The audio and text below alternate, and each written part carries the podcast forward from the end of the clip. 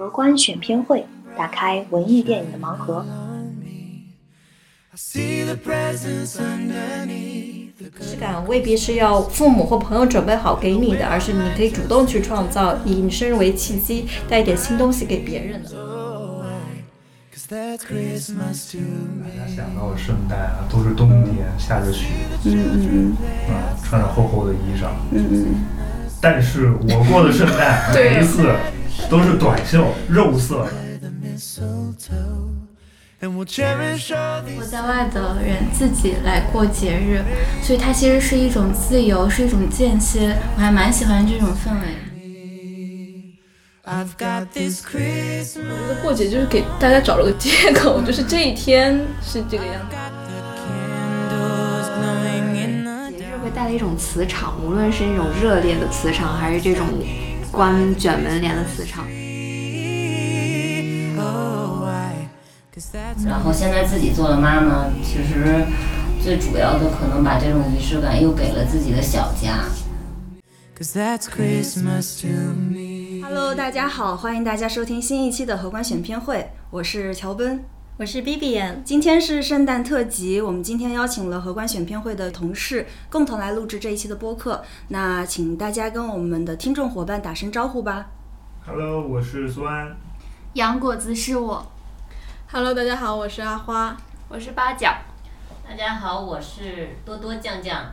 好，欢迎大家腾出工作的时间，我们共同来录制这一期的节目。因为今天是圣诞特辑嘛，我们还是老规矩，我们先从电影出发，我们来聊一聊，就是在嗯节日的气氛下，你们有自己非常专属的或独家的这种只在节日期间才观看的影片。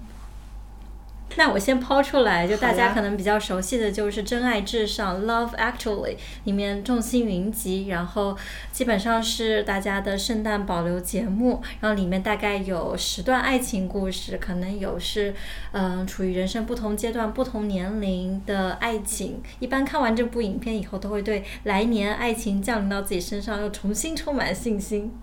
对，所以我会很好奇，就在座的我们大家。会有我，要不我们先投个票吧？就是大家有专门列一个，比如说自己的节日影片或节日片单 list 这种习惯吗？没有，我也没有哎，是不是都没有？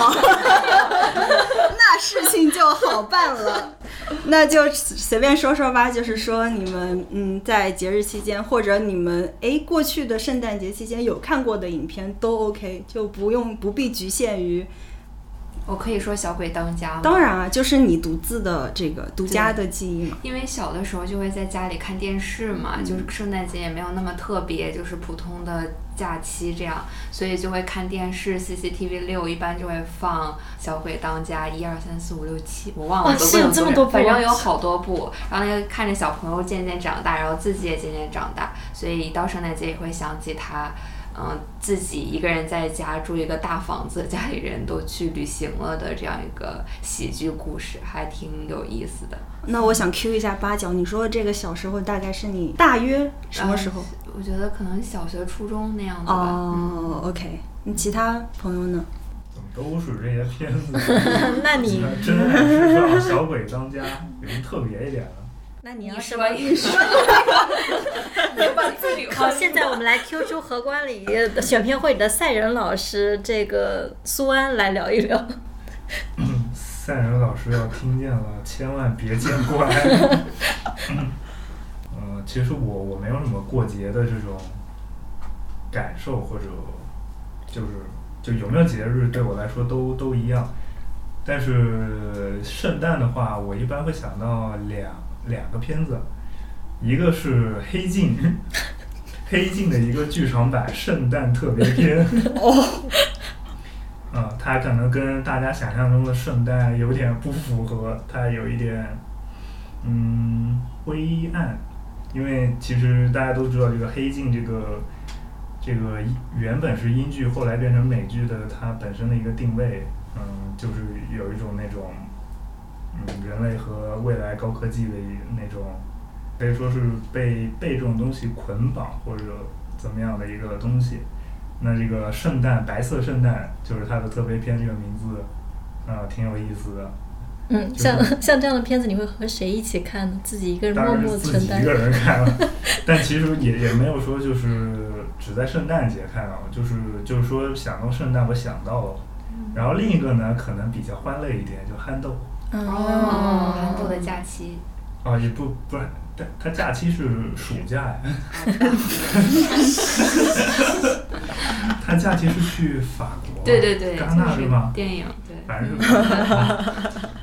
哎，Q 男法溜妹记了，可以大家听第一期。那个憨豆呢，主要是它的 TV 版里面。就它的普通的那个连续剧版里面就会有那个憨豆过圣诞的那么几集。嗯。憨豆这个他也是一个挺孤独的人。嗯。他总是一个人，他圣诞也是一个人过，然后好不容易请两个朋友来家里，呃，结果发现那个饼干没了，从那个他的窗外把他门口的树拉进来，折两根树枝剁几下。当成饼干给他的两个朋友 端到客厅，他的朋友都很尴尬。然后趁那个憨豆又进厨房准备的时候，发现他们那个隔壁屋在搞派对，然后就跑了。然后憨豆先生端着那个准备好的酒啊，一出来发现他的朋友都不在了。一看见那个呃门也开开了，他就知道朋友都走了。然后那一下就是很失落，然后他就一个人。一个人睡觉了，好伤感的圣诞故事，故事，说是欢乐的圣诞故事。哎，这个这个不是欢乐吗？你 咋不点题呢？看着比较欢乐。对，可能憨豆比较欢乐。对，憨憨豆他其实这个人设本身就是一个嗯很孤独，然后很 gentleman 又很善良的一个这么一个悲剧型人物，其实。哎，算了，不不，再再说就深了。就是喜剧和悲剧，它又，它其实就是。怎么忽然开始上课了？上课了，不愧是思安老师哦。是你别说《Love Actually》真爱至上里面就有憨豆的客串，所以它就是。对对对。圣诞的一部分，他的欢乐。对。我们 Q 回来。对。好的，你们继续说你们欢乐的。不知道为什么，我一看到圣诞节，可能就会想起那个 Bill Murray，然后就是比利莫瑞，然后我觉得他，他长得特别像圣诞老人，就那种很贱的，然后可能我就也不是圣诞吧，就会想到他演的那部《土拨鼠之日》，然后就是时间就一直固定在那么一天，就是有那个特别感，然后他就一直走不出来，他。自己的那个困境就是倒霉的一天，然后我一直在重复，但是就一直的重复，直到他发现了怎么解开这个困境，然后新的一天开始了。我觉得这个就也是是在冬天吧，好像土拨鼠之日好像是在冬天，对对对对对，其实是是在改变他自己，因为他之前是一个混蛋，其实，Buster，然后他，嗯。他就是对身边人都不好，然后经过这同一天不停的循环，他就逐渐改变自己，然后也找到自己的真爱，然后一觉醒来发现到了第二天，就是一个很冷，然后突然又变得特别暖的故事。然后我觉得它的形式就是特别有仪式感，特别好玩，嗯，就可能会想到这个。哎，那我还想起一个俄罗斯套娃，就是是个美剧吧。嗯，他的这个情节设定和《土拨鼠之日》还挺像的，就是这个女孩一睁开眼发现是三十岁的生日，但是她不停的过那一天，然后另外一个男孩也是卡在同样的一天，后来他命运有所交错，嗯，最后的话也是自己想到办法解开，最后像狂欢游行一样，两个人的时间轴交织那一刻，我觉得非常动人，所以我觉得这两个。这种卡在同一天，不知道莫名很适合在圣诞这样节日里看，可能也是因为用自己的方式，呃，打破自己的诅咒，还是挺慰藉的。虽然它的定位不是喜剧，但《土拨鼠之日》是个喜剧片。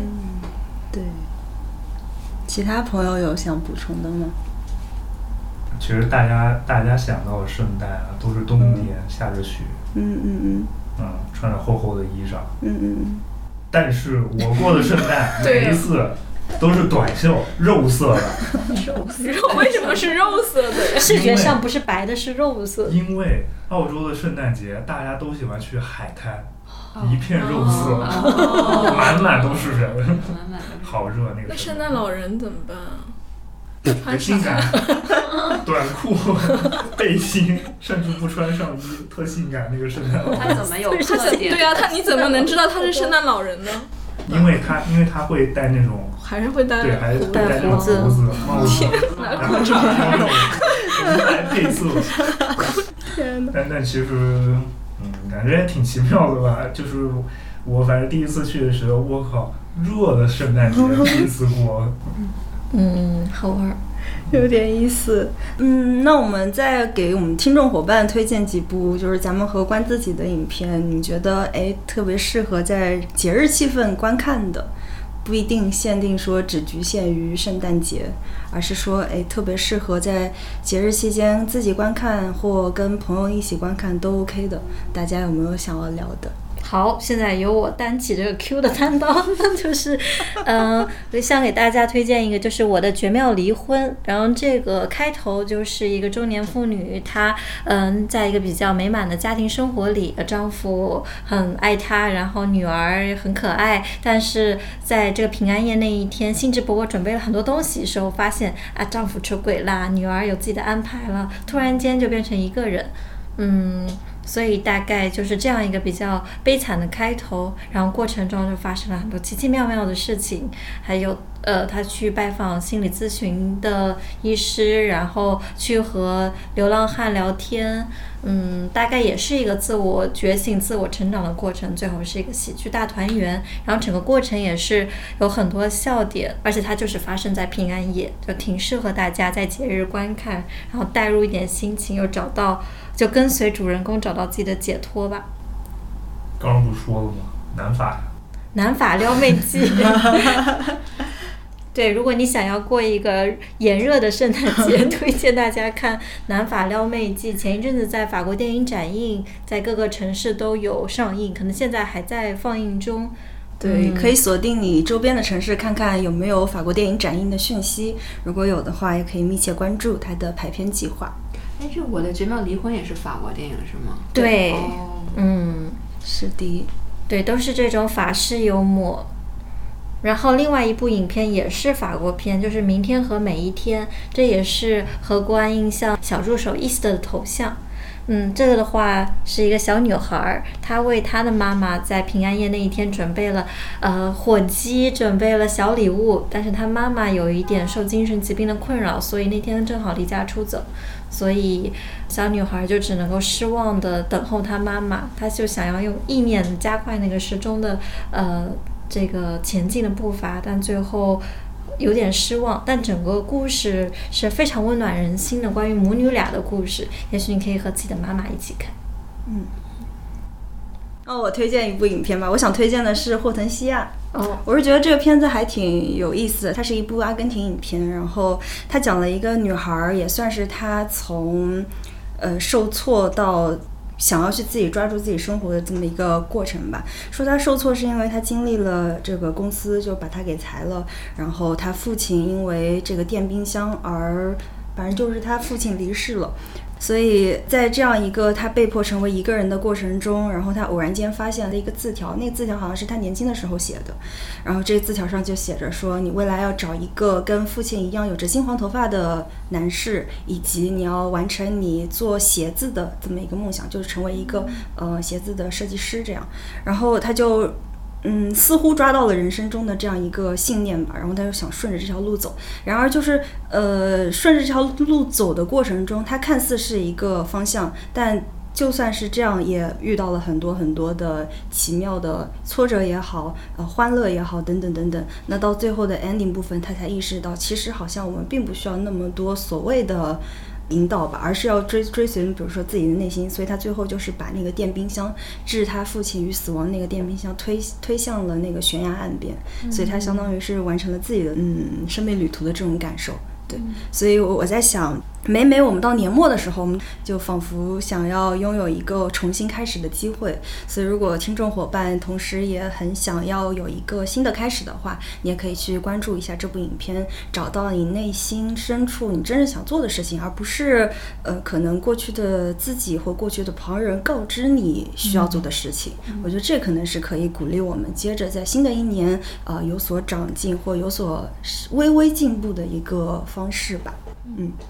突然上价值，哎呀，对，刚才聊到很多，可能是法国电影吧，还有霍顿西亚是阿，对对对，哦对，最后再 Q 一下，sorry，阿根廷影片最近正在中国电影博物馆展映，所以如果在北京的朋友也可以去观看，就从二十三号到二十八号期间，在中国电影博物馆，也可以密切关注我们的公众号，最近正在淘票票售票中，OK，好。广告打完，除了法国电影，还有阿根廷电影。其实，呃，日本电影我觉得也很适合在节日看，也很适合全家一起看，特别是最近看的一些新片。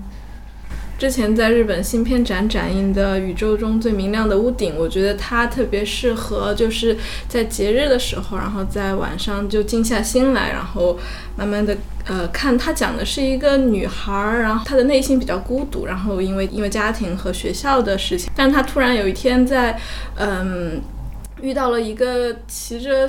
呃，那个滑板车在天上飞的老太太，然后他们就这是一段奇遇吧。然后这个女孩子就渐渐打开了自己的心扉，然后去和主动的去和外面的世界发生一些连接。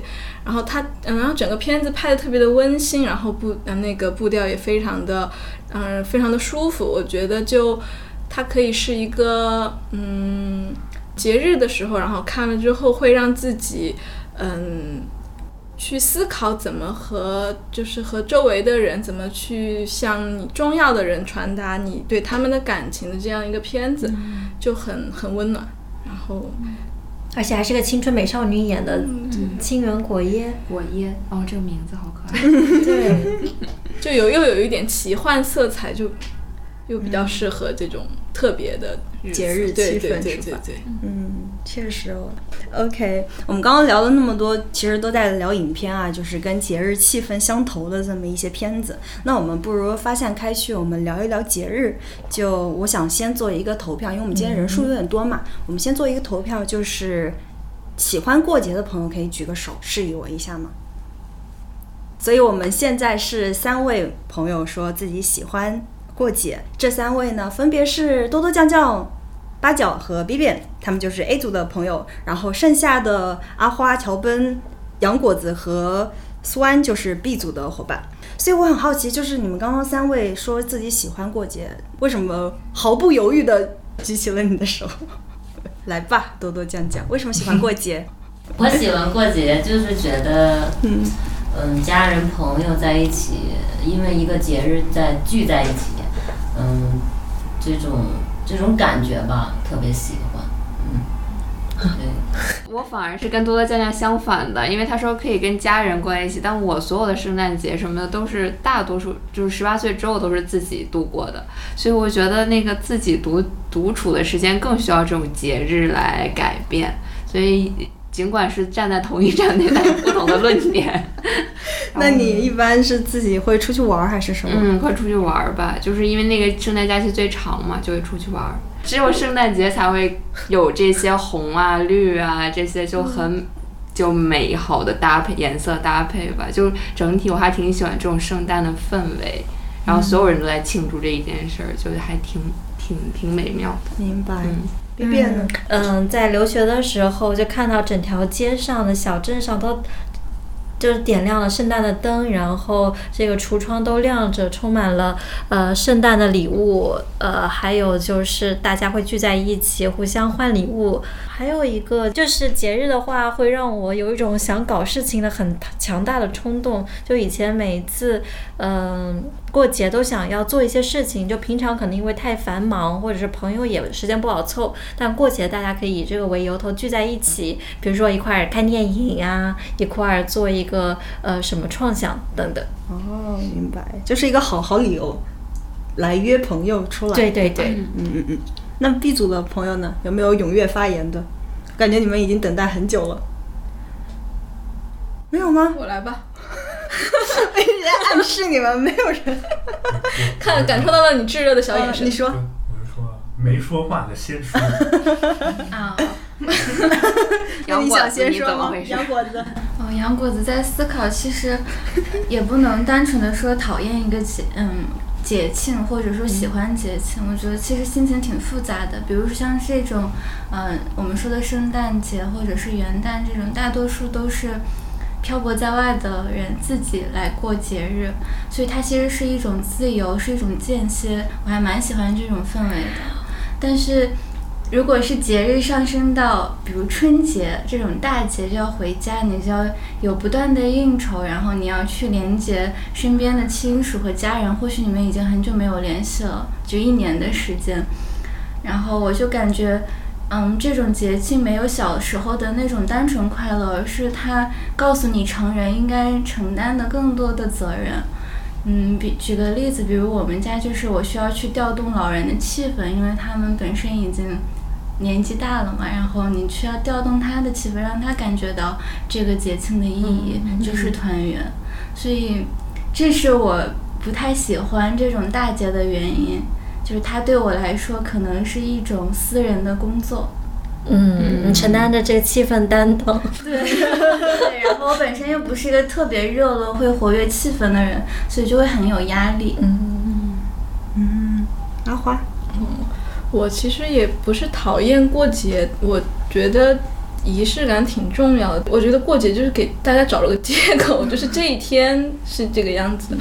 因为像我自己吧，就嗯，觉得在平时就是这个样子的，就没有那么特别吧。但可能，但是真的就是过春节的话，是就是这种大节，就它就很复杂。嗯，对对对。但平时像圣诞节，嗯，情人节我也不过。然后 突然过情人节，就是它没有那么重要。嗯，明白。就像就是什么，我觉得送礼物什么的，也平时也可以送。对对嗯，就是嗯，对，像我觉得像我这样的人，我也不过生日，就很久都。嗯，但是我喜欢给别人过节日。哦，对对对对对，我觉得一就是这种亲情的话是，嗯，不只是要放到这一天，这特定的一天，就是就是，嗯，我觉得它是它是一个理由，也是一个就是契机，但是它可以把它拓展到我们平常的日子，也不一定说要一天吧，你就可能抽一个晚上，我们搞一个仪式感的什么聚会啊什么的也可以，我们就叫它圣诞节。对，我可能比较违心在这个方面。明白明白。感觉阿花说特别好，其实节日有可能只是普通的一天，或者普通的一天它就是本身就是节日。嗯，所以这其实节日我也觉得有点像外在强加的压力。就这天，如果你不做什么，你就对不起你朋友圈的那个空白，以及，嗯，就觉得好像，呃，反倒是觉得更不开心了。不像平常，如果想开心那是加号，如果平常度过去那也无所谓。嗯，嗯，所以一个孤独的人，节日反而会放大他的孤独感。对，对，像像我都是，我我其实是对节日无感，我也不会讨厌，也不会说很喜欢，但是大部分时间我都是被过节的。嗯你比如什么，你比如就过两天圣圣诞了，就可能会有朋友约我吃饭去、玩儿去什么的。对，但你要我自己一个人，我肯定不会去主动过什么圣诞，然后，哦，这样就你要珍惜这种邀约。可是我觉得这很幸福，就如果没有圣诞节，他们可能也不会邀请你一起出去玩儿，这样你就有一个和朋友一起嗯交流的机会会。。没有开玩笑，但是我们国内其实放的节假日，大部分应该不是大部分，几乎所有全部的放假全都是跟家人有关的。嗯，春节，呃，中秋、清明，嗯五一、十一，对，五一和十一比较特别，但是其他节日全跟家人有关。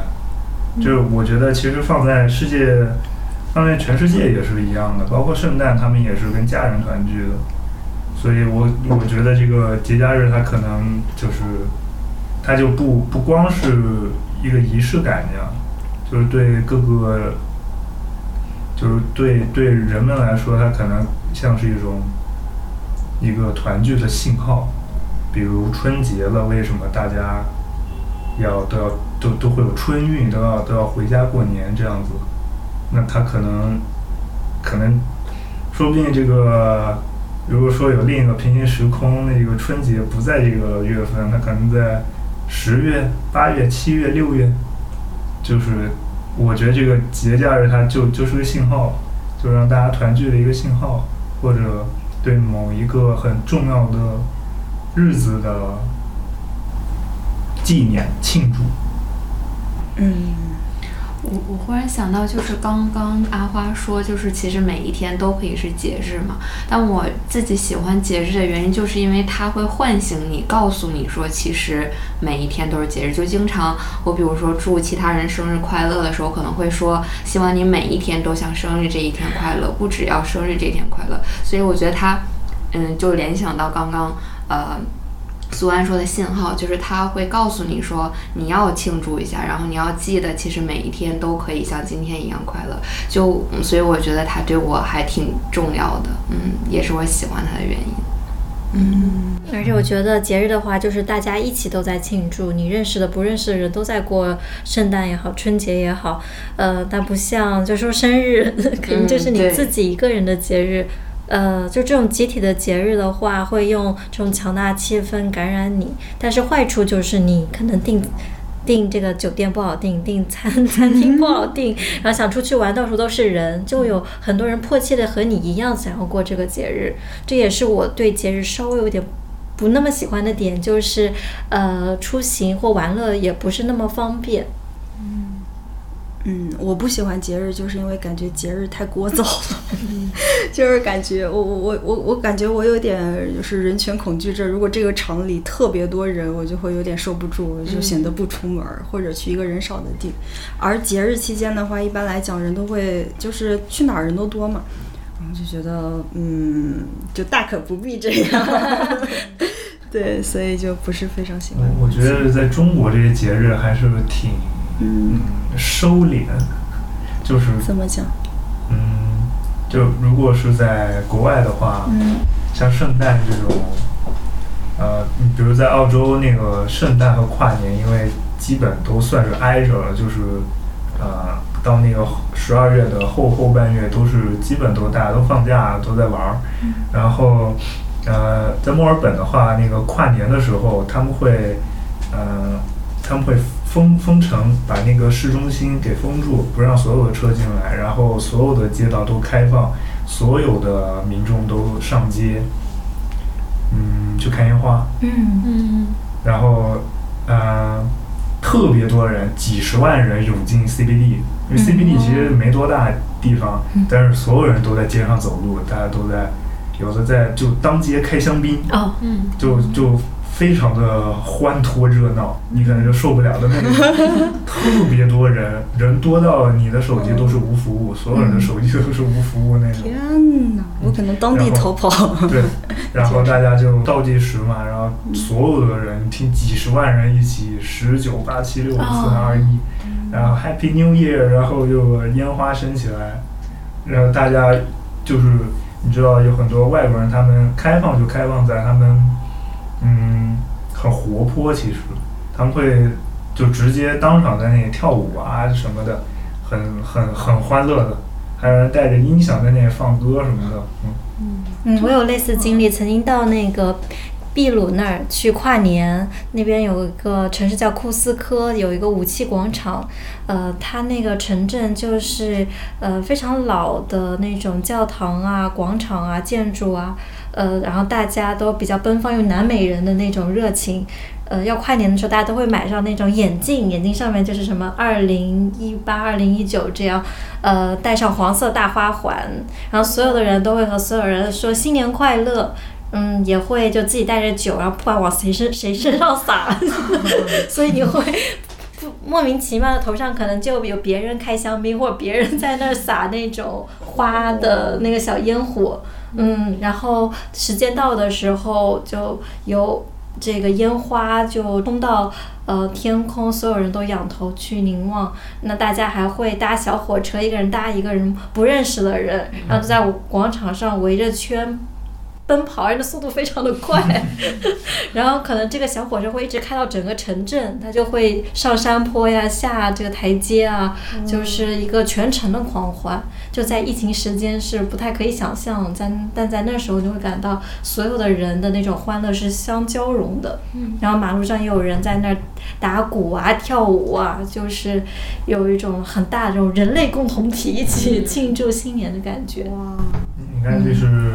不不同的民族文化国家对节日的这种庆祝方式都不一样。对，像中国的话，过春节就是要关起门来一家人吃饭，各家过各家的那种。嗯，也不是会串门啊，就有初一去谁家，初二去谁家。对对对，就是我是说除夕的时候。嗯嗯。但可能他还是在一个家族的体系里，对对对，他不会跨家族那种。嗯，因为我我我。因为小时候的话，我们基本上一到两年就要回老家一次，然后因为那时候我还小，所以我就看什么东西都比较新鲜。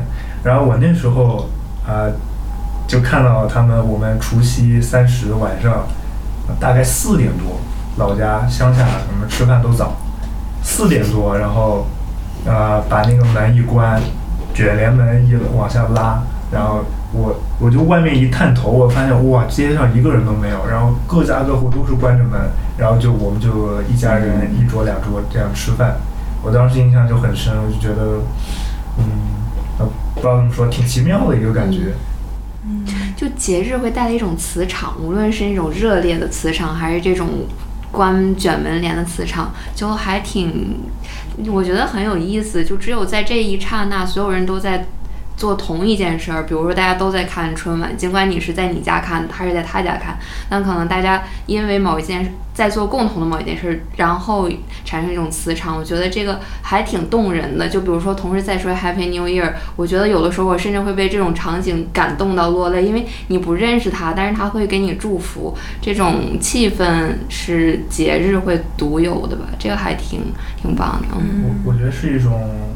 就是当一种文化它直接的外露表现出来的时候，会产生的一种感觉。嗯嗯，我觉得挺挺神奇，因为因为两边我都待过，所以所以这个感觉还挺明显的。嗯嗯，就像我刚说的，闭起门来吃饭，然后大家上街欢呼那种。嗯，对。那大家对于我们刚刚聊的就是节日的仪式感有特别强烈的，比如说你很喜欢这种仪式感，甚至你会主动创造这种仪式感。还是你觉得哦，似乎没有必要，就日日是好日，过好每一天，就踏踏实实的，还挺棒。你们会选择谁？我觉得我会创造哎，就是过万圣节我就买小南瓜灯在家里，然后过圣诞节我就买小圣诞树在家里。我就觉得要珍惜每个节日，而且节日现在就是商场也都会配合嘛，你就会觉得整个世界里都是有这样氛围的，还挺好玩的吧？嗯，对，会自己这样主动去创造它。对对对，但是我也不会就是说一定要拉着别人怎么样，就我自己会。觉得自己挺开心的，也有可能是因为有朋友圈，就是 觉得买完之后可以发个朋友圈，还挺开心的。就是自己在做这件事的过程就很开心了。是，就是你收到它，你买它，然后期待它到家，然后把它安装起来，这个过程还挺幸福的。嗯。啊，对，而且现在就是朋友圈就就两倍的快乐，你除了自己消费一遍，你还要 在朋友圈里再收获一遍大家点赞，说哇好有创意，这也是的快乐。对对对，有点虚无，这就是为什么我需要书的原因。嗯，我也是经常会花很多时间去那儿收割这种赞美，然后然后也不想错过这个派对，就是如果大家都有一些创新，特别是周围都是做电影的。朋友都很闲，都很有脑洞，然后愿意去做这些事情。主要是我妈妈比较有仪式感，她如果在端午节一定会拆株那个艾草在门上，呃，然后中秋节的话，她一定会把小桌搬到院子里面赏月亮，嗯，所以的话就配合我妈妈对每个节日这种极度热情，我都会养成这样一个关注节日的习惯，所以可能就是有这样一个影响。嗯，也会感到仪式感给人带来的压力，就是比如说母亲节，那我们要准备一个什么样用心的礼物，让我妈觉得不枉就是做我妈妈那么多天年，对，所以，嗯，仪式感也会给周围人带来压力吧，嗯，这一点也是我我对节日稍微有所保留的地方。嗯，那你现在的话，就是你自己会创造哪些仪式感？就不是对你妈妈那种，呃，对我自己来说，其实我创造最用力的就是生日了，因为生日跟别人一点关系都没有，你没有仪式感你就自己过，但我又很希望每个生日都有些特别，毕竟标志着又是新的一年，呃，所以就是为什么有了荷官云影院。OK，因为去年过生日，我就觉得就是只有能我自己来创造，自己一个人待在小出租屋里面，想搞点事情。呃，所以今年的话，看来又得搞一个什么东西，在生日的时候，因为往年的话都会约大家看电影，就是呃，生日让我意识到仪式感未必是要父母或朋友准备好给你的，而是你可以主动去创造，以你生日为契机，带一点新东西给别人的。嗯，那你刚刚提到就是那个你会往年的话，你会邀请朋友看电影，具体是请他们一起包一间电影院。嗯，就是也是自己操作，就感觉给自己设个 deadline，给自己设立了一个项目，还蛮辛苦的。而且通常要到生日大概前五天左右才开始想起这件事情。嗯我记得我最喜欢的一个生日是，呃，当时一部中国的动画片叫做《大世界》，嗯，Have a good day，对，一个独立动画。呃，其实有点暗黑系的，挺好玩的。要在北美首映了，首映当天刚好是我生日，我想那不是上天送给我的一个机会吗？然后就联系了学校旁边一家电影院，叫做 Angelica's Center Film Center，它是那种比较复古的，喜欢放外语文艺片的电影院，而且它里面 cheesecake 特别好吃。所以贫穷的我邀请大家自己掏钱买电影票，我请大家吃这个芝士蛋糕。呃，当时就是一个小小的这个大堂里面就放大概有十张桌子，上面都有一个花体写的 reserved。哦，以如此低廉的价格，我就有拥有了这样强烈的仪式感。然后大家大概二十几个同学都来了，有我一起读电影研究的同学，有中国的朋友，然后有高中、大学的朋友在那偶遇，然后他们还在一起了。因为人太多，没有办法跟每个人聊天，导致他们自己尬聊，然后在一起。哇。对，现在还在一起吗？现在我得再去分享朋友圈。OK，不重要。对对对，所以我觉得以自己的生日为契机，给别人创造在一起的机会也是很好的。嗯，奇奇妙妙。为什么我没能成为你的同学？你已经不用慌了。刚刚说到生日，我妈跟我说，啊，你过生日就是你母亲的受难日。对。我突然一下就觉得这个东西有点沉重，就是它不不是我不过生日的原因之一，但我只是突然觉得生日这个东西突然多了一丝沉重的感觉。嗯，就是生日虽然是受难日，但是每到生日的时候，我妈妈会是第一个来祝我生日快乐的人，所以她当时受的苦难，可能对她来讲的话，要远远小于就是她把我生下来的快乐。哇。应该说你带给他的快乐。嗯，对。拥有了一个不漏风的小棉袄。京剧八角。小时候都漏风，越长大越不漏。大一点就懂事了吧，大家就。嗯，那多多酱酱会给家人准备仪式感吗？对，会。我觉得我我的仪式感都是为他们准备的，过节就是。当然，他们也会对我，但是我在给他们准备这些东西的过程就觉得很幸福，因为我想到他们收到自己啊想要的礼物的时候那种开心和喜悦，我就觉得比他们还要高兴啊，就是这样，嗯，所以我比较喜欢过节的原因，其实主要也是因为家人吧，嗯，也也像 B B 说的，也有妈妈的原因，我妈妈也是一个嗯。很有节仪式感的一个妈妈，就是你你你什么节日，比如说你的生日还没到，还有半个月，她会提醒你想要什么，嗯，想去哪儿吃，想就都都会这样问你。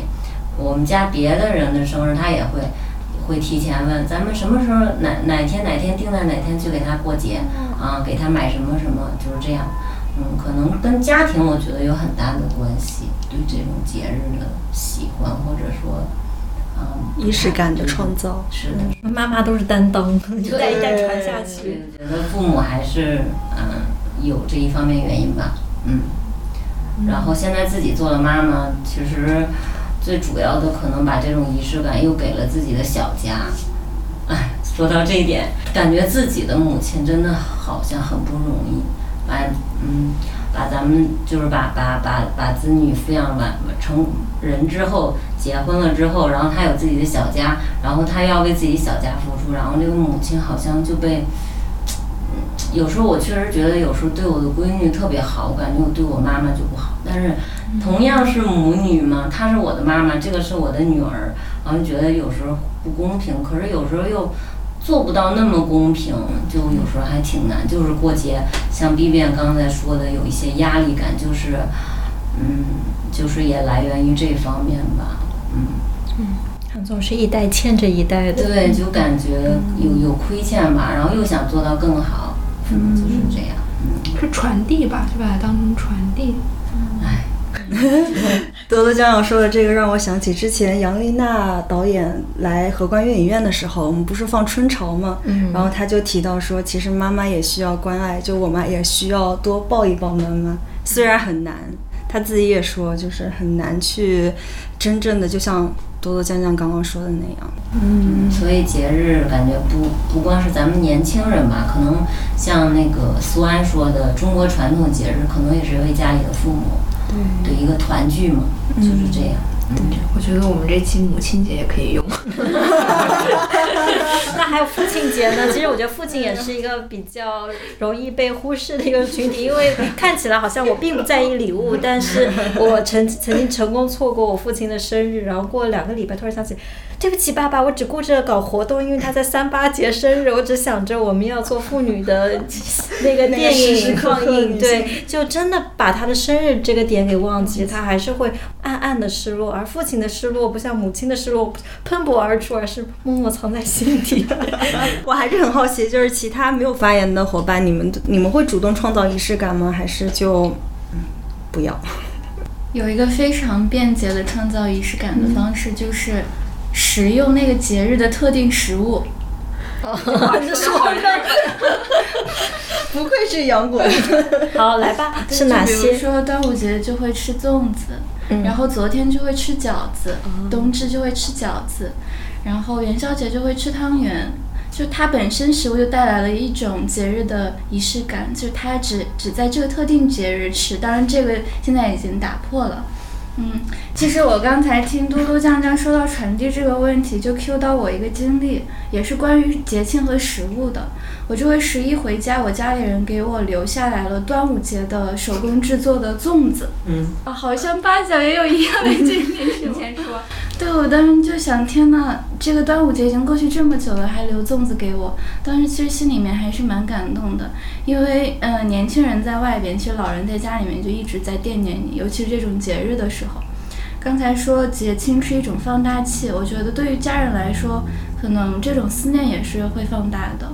嗯，对，是的，因为我就是我每年离开家就是九月份嘛，然后正好是中秋的前后，所以一般都赶不上过中秋。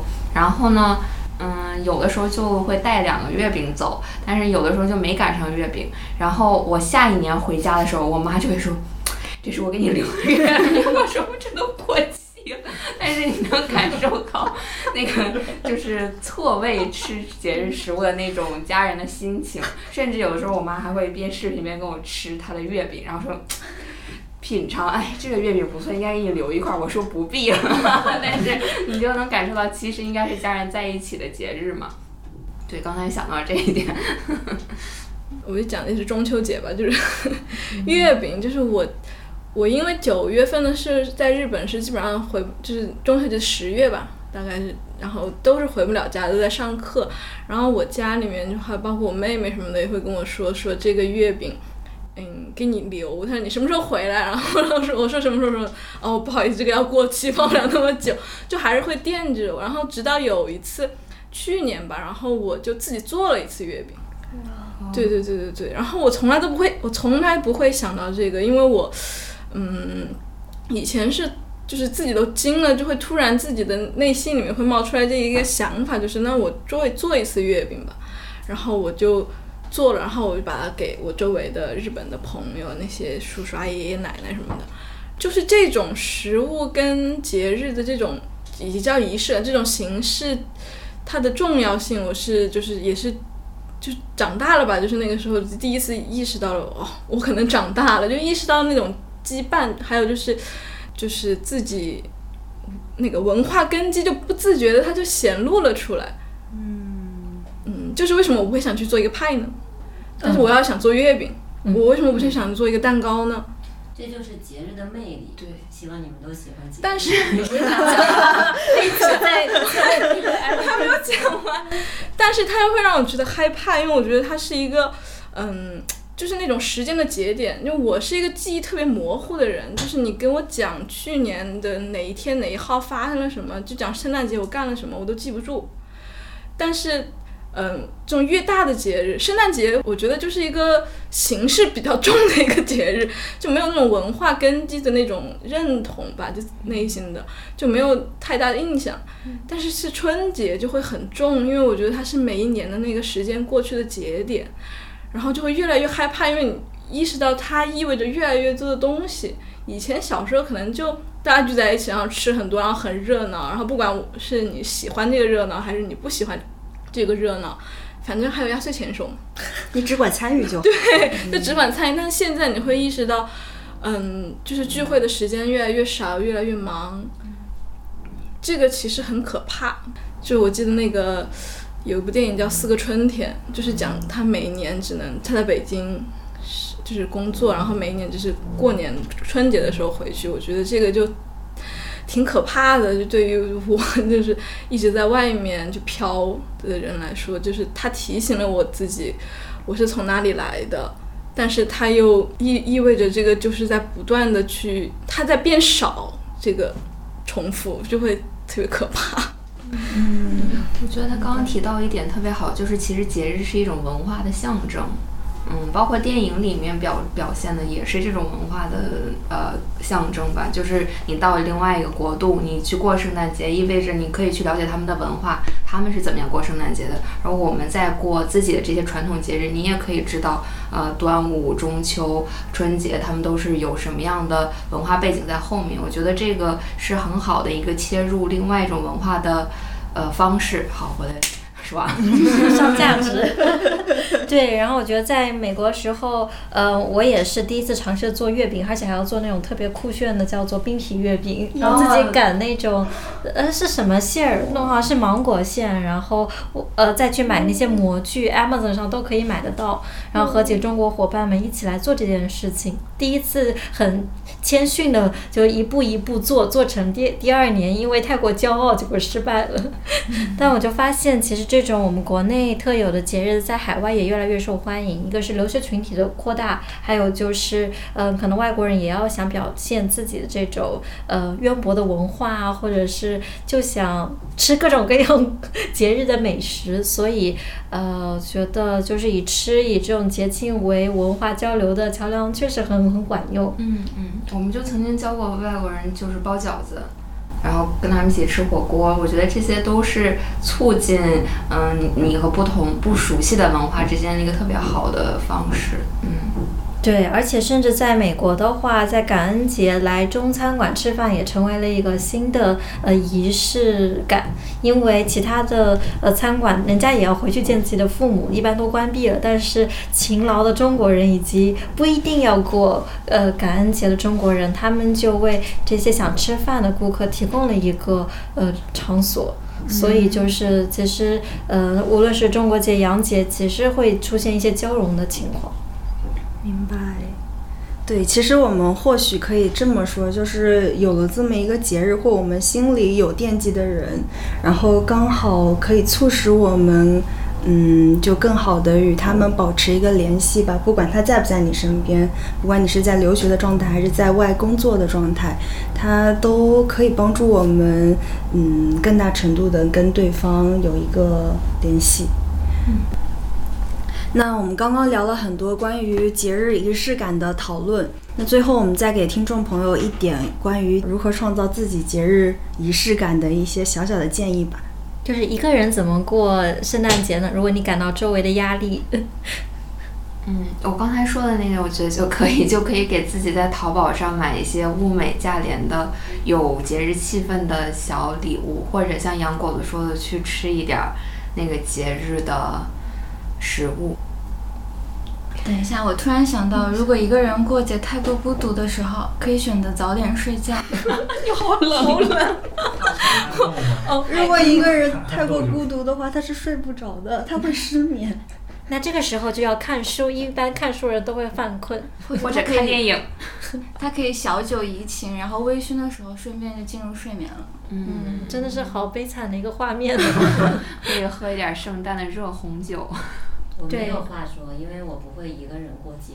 好 凡尔赛，凡尔赛。那我来一点小建议吧，我觉得听听播客还挺好的。在这听我真是个孤独的建议呢，可以听我们再把进度条拉回去 重新听。还有朋友想要说吗？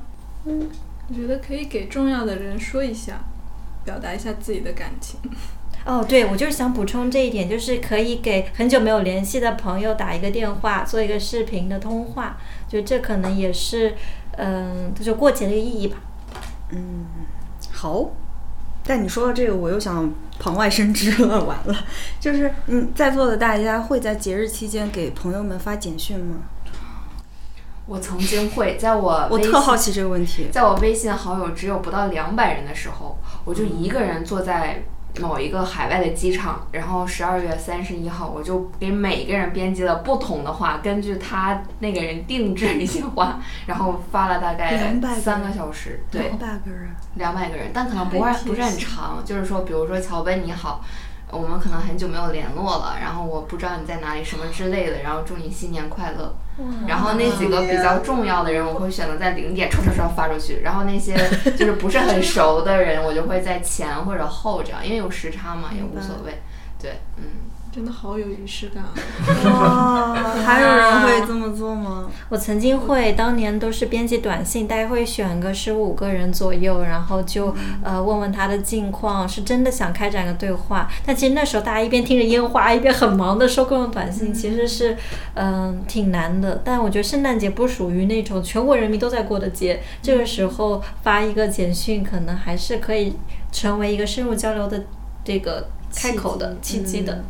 其他人呢？我不会，我其他人应该都是不会吧。我可能只给最最重要的人，但是圣诞节也不会说，可能新年不是圣诞节就是新年可能会说一下，但是是给最最明白重要的人，然后就发很简单的。嗯，明白。我一般也是只有春节吧。首先你会收到很多短信，然后你就要回复很多短信，再包括一些自己中中心或者提前已经想好的、编辑好的发给那些，嗯，像阿花说的亲亲人朋友好这样。嗯。我可能是跟阿花差不多，但我可能不会主动发送信息，一般是谁给我发，我给谁发。被动型传播暖意。我也是这个。就是私人的方面，但工作就不一样。就是如果像那种大节的时候，你还要和工作上的活动伙伴们，然后发一下小祝福。哦，商务联谊。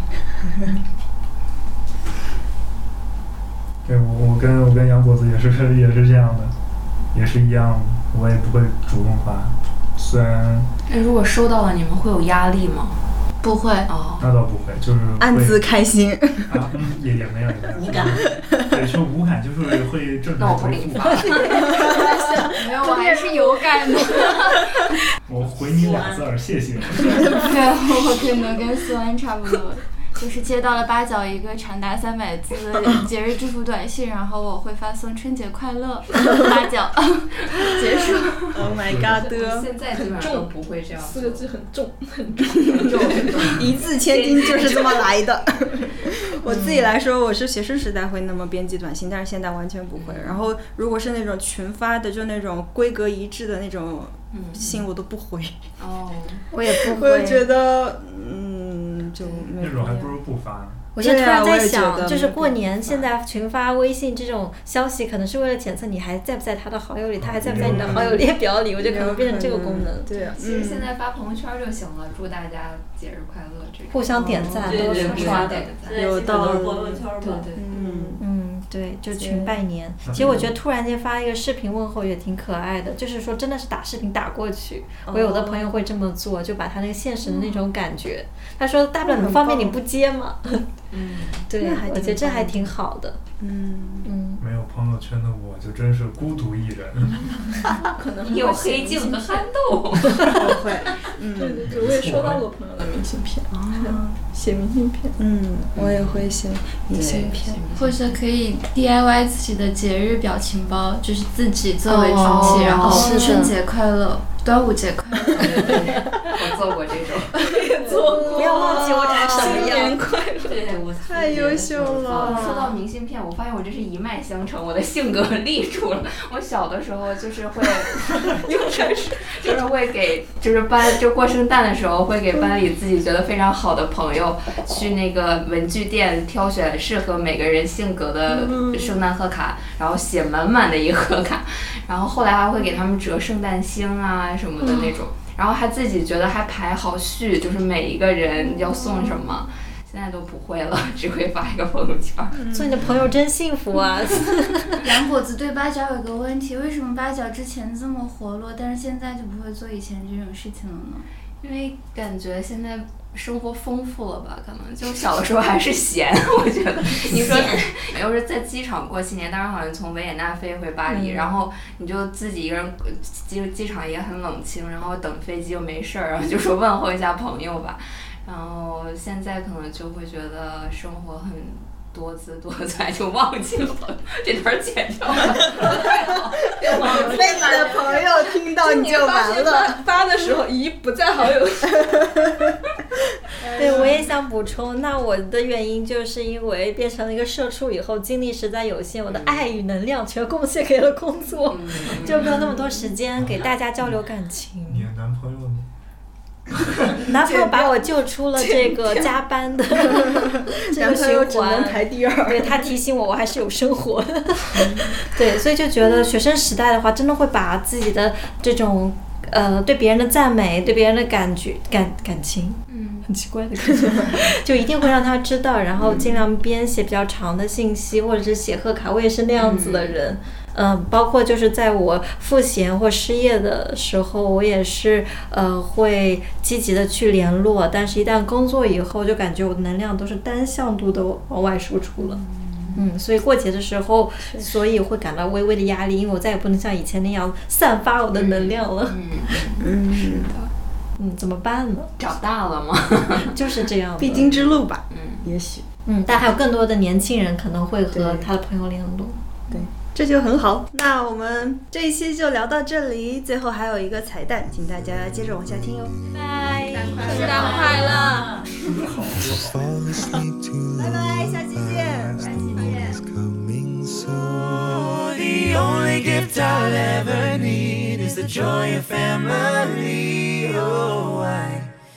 It's coming soon.